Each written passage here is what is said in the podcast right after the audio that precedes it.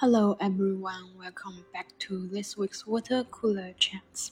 Water Cooler Chat is a casual talk around the water cooler, through which we like to offer you a deep insight into the British culture. I am Judy. Hello, Edward. Hello, Judy. Hello from the UK, everybody. So, ChatGPT has attracted the attention almost from the whole world. And today we're going to read out some questions and answers by ChatGPT. Meanwhile, we're going to uh, talk about what is ChatGPT and what can do, what challenges it may bring. So, firstly, we asked ChatGPT, can you introduce yourself? So, what is ChatGPT? And the answer by itself is Hi, I'm an AI. I'm designed to help people with their everyday tasks. I'm capable of understanding natural language and can provide answers to questions. So I'm sure uh, people get different answers by asking the same questions, but generally it is a AI chat box. Yes, the idea of ChatGPT is that uh, you're supposed to be able to have this conversation, typing uh, questions in on your computer, and it should be as though you're talking to a human being. Uh, the answers that you get back should be uh, so natural in, in their style that you wouldn't know you were talking to a computer.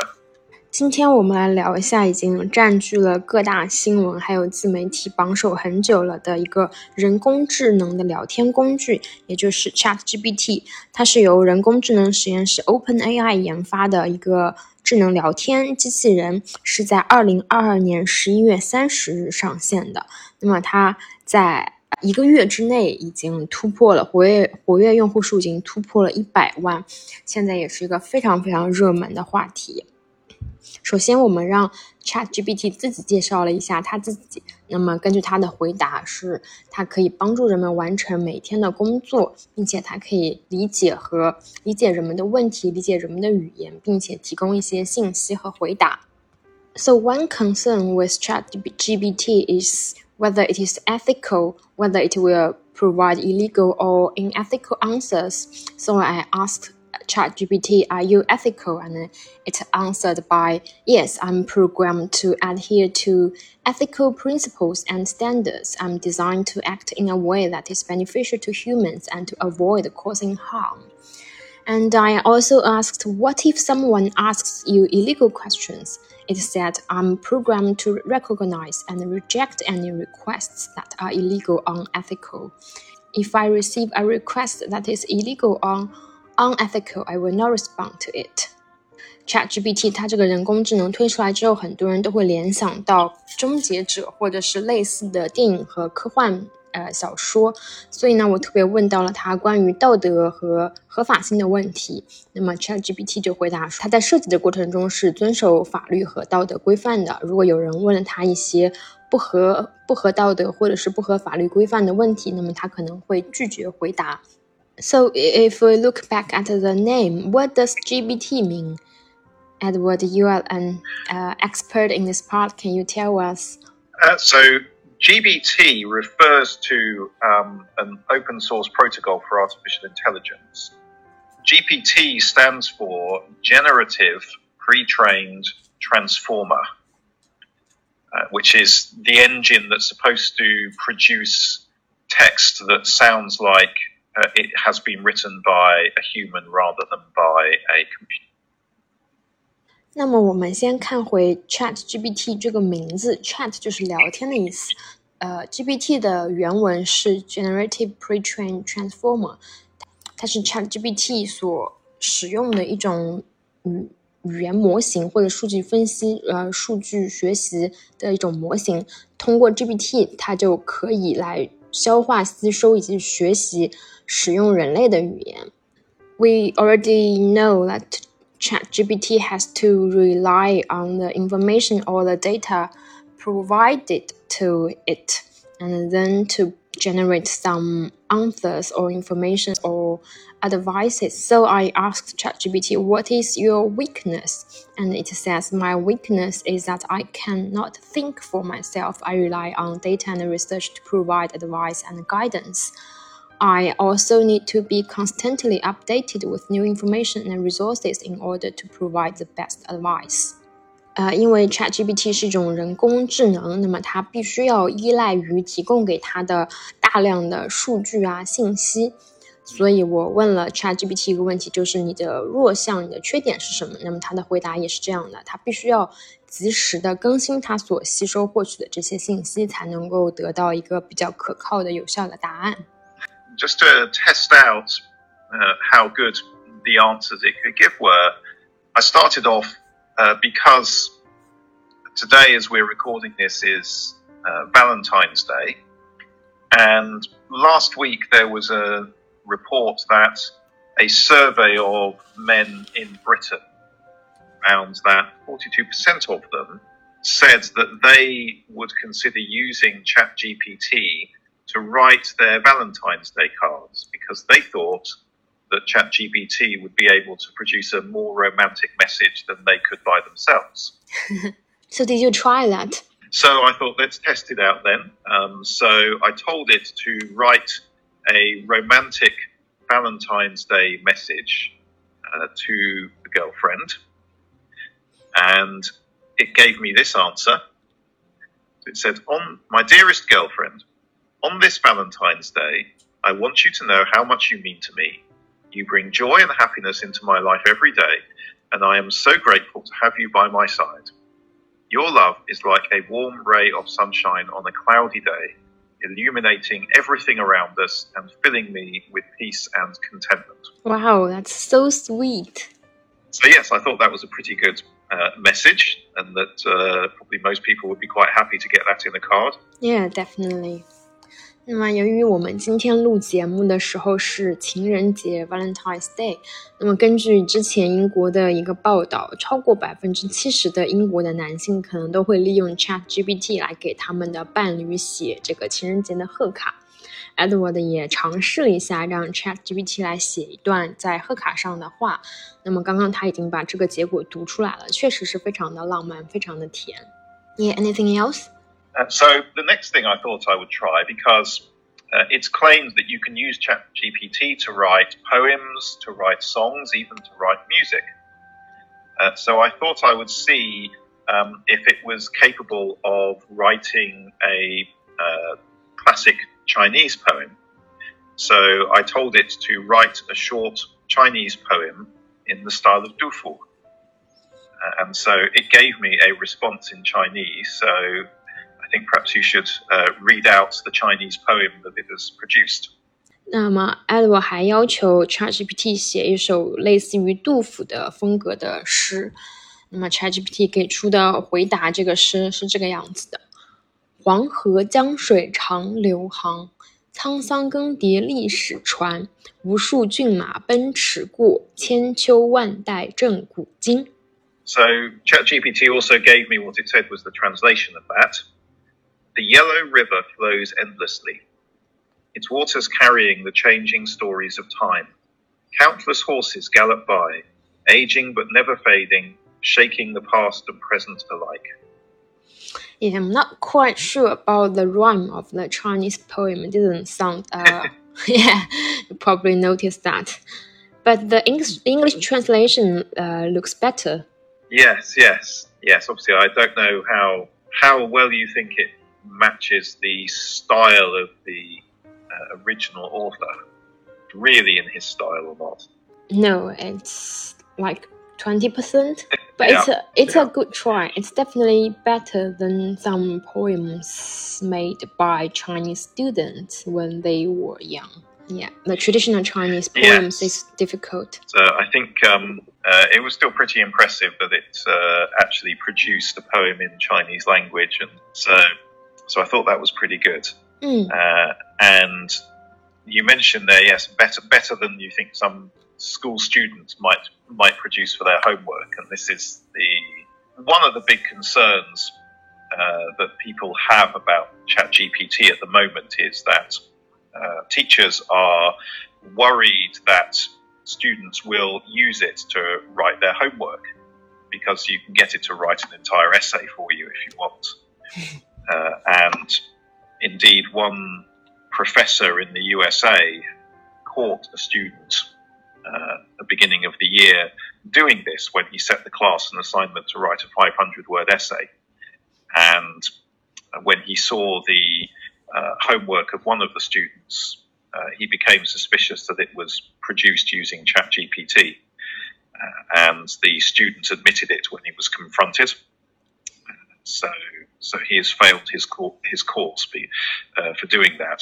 But this is something teachers are very worried about. I, I can't see any reason why not use uh, why not using ChatGPT to write an essay, but it's not a good idea to just submit the essay like that. At least you should uh, modify it. Well, that's right. Yes, I think if you were going to use ChatGPT to produce an essay, you yeah you would need to at least change it uh, because I think already people are learning to recognize the style of answers that have been produced by ChatGPT.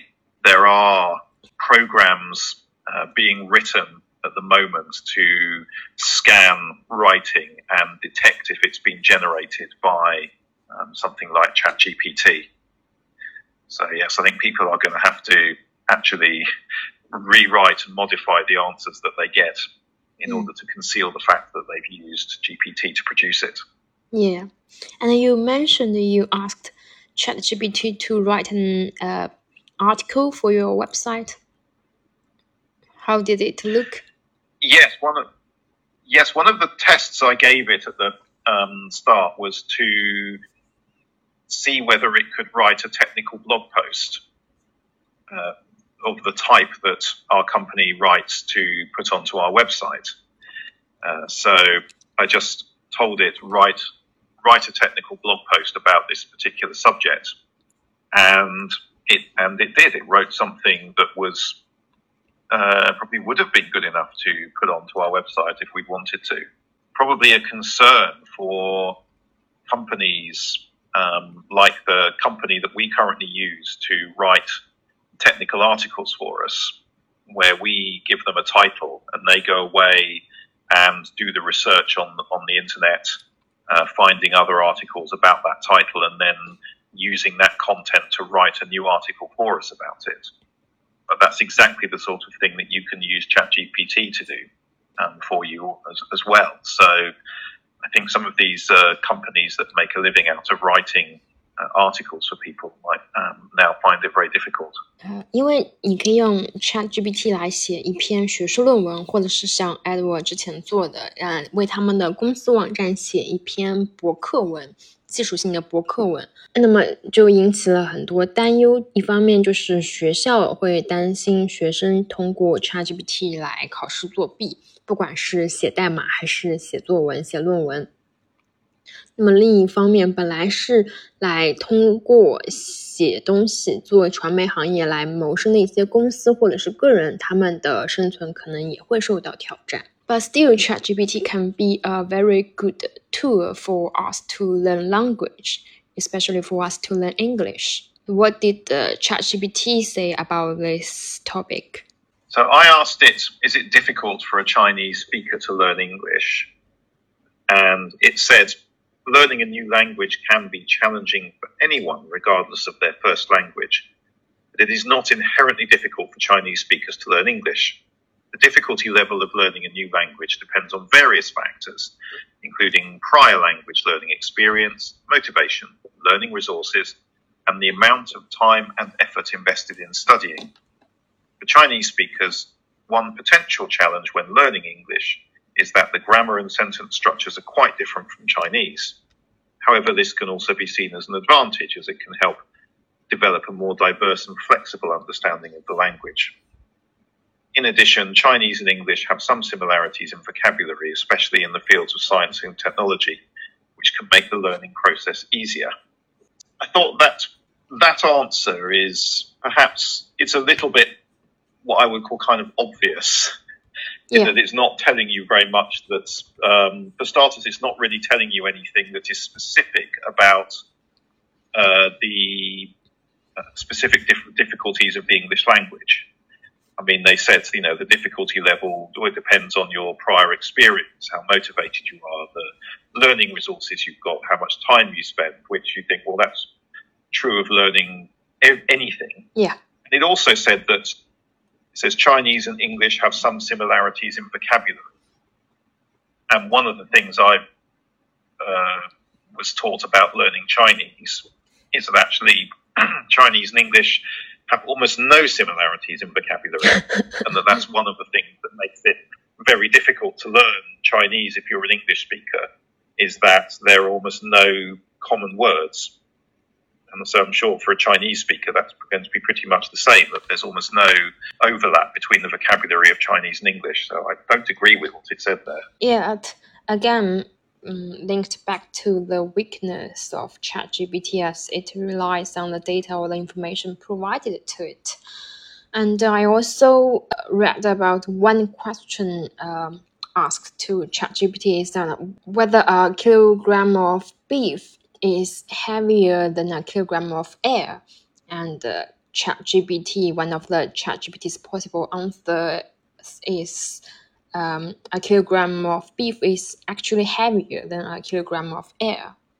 And it also gave some explanation. But again, it depends on uh, how you ask ask the question, and uh, sometimes it gives different answers, gives uh, various answers. Yes, and I think one of the uh, things that these AI bot are going to struggle with is are they are they completely factually accurate? When Google announced that they were producing their own rival to ChatGPT, they released a short video showing their product in action. And it was rather embarrassing for them because on this promotional video, it turned out that one of the answers it gave was wrong. So that didn't make Google look very good. But uh, ChatGPT has also been caught out providing wrong answers to certain things. And one of the differences between ChatGPT and something like Wikipedia when it comes to factual answers is that within Wikipedia, you always have to give citations um, for uh, every statement that you make in an article. Whereas in ChatGPT, it's providing answers and uh, to factual questions, but you've no idea where it got the answer from.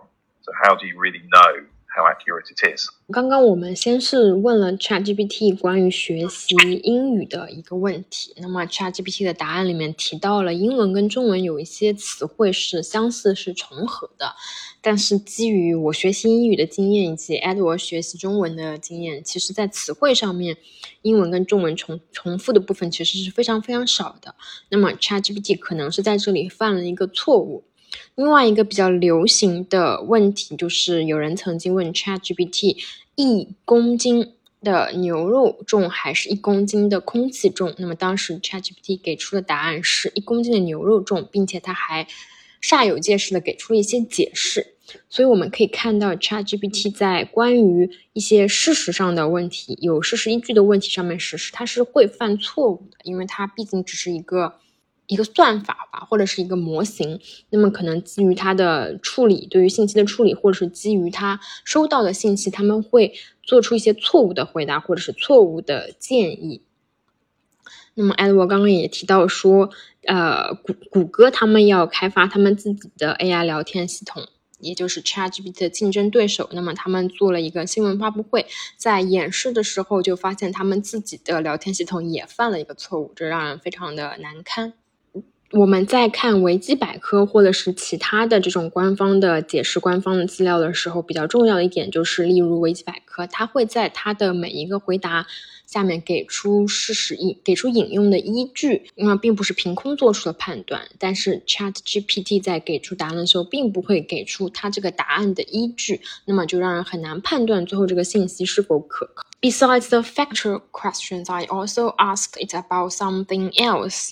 For example, I talk to ChatGPT like, I feel unhappy, I feel very uh, disappointed.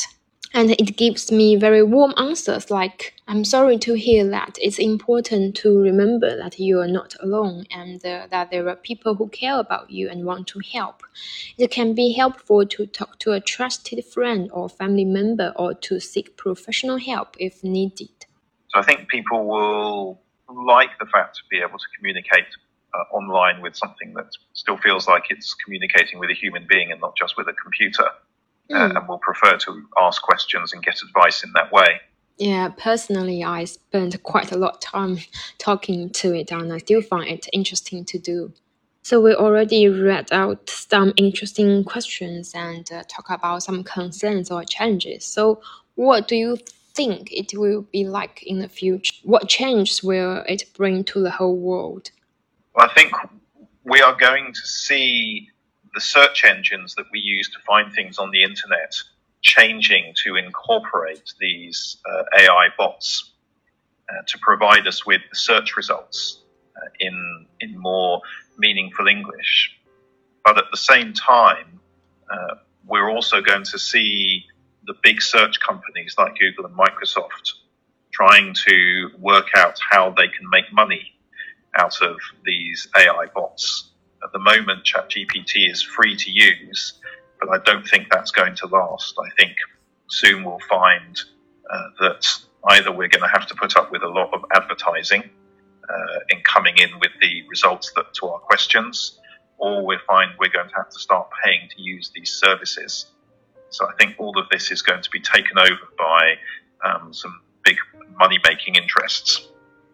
Yeah, you're right. Because uh, according to the CEO of OpenAI, the cost of ChatGPT is up to $3 million a month. And that's equals to about $100,000 a day. Yes, because of the extra computing power required to uh, run these engines and get the results. Uh, I read that uh, a single search on ChatGPT costs two pence, which obviously sounds like a tiny amount of money, but that is several times more expensive than it costs Google to respond to one search request on its own engine. And that's why the companies who want to use this are going to have to figure out how do they pay um, for all of these searches that we want to do. Yeah, we will see. But at the same time, just enjoying the conversations with ChatGPT for free. This is the end of this week's Water Cooler Chat. We will talk to you next week. Bye bye. Bye bye.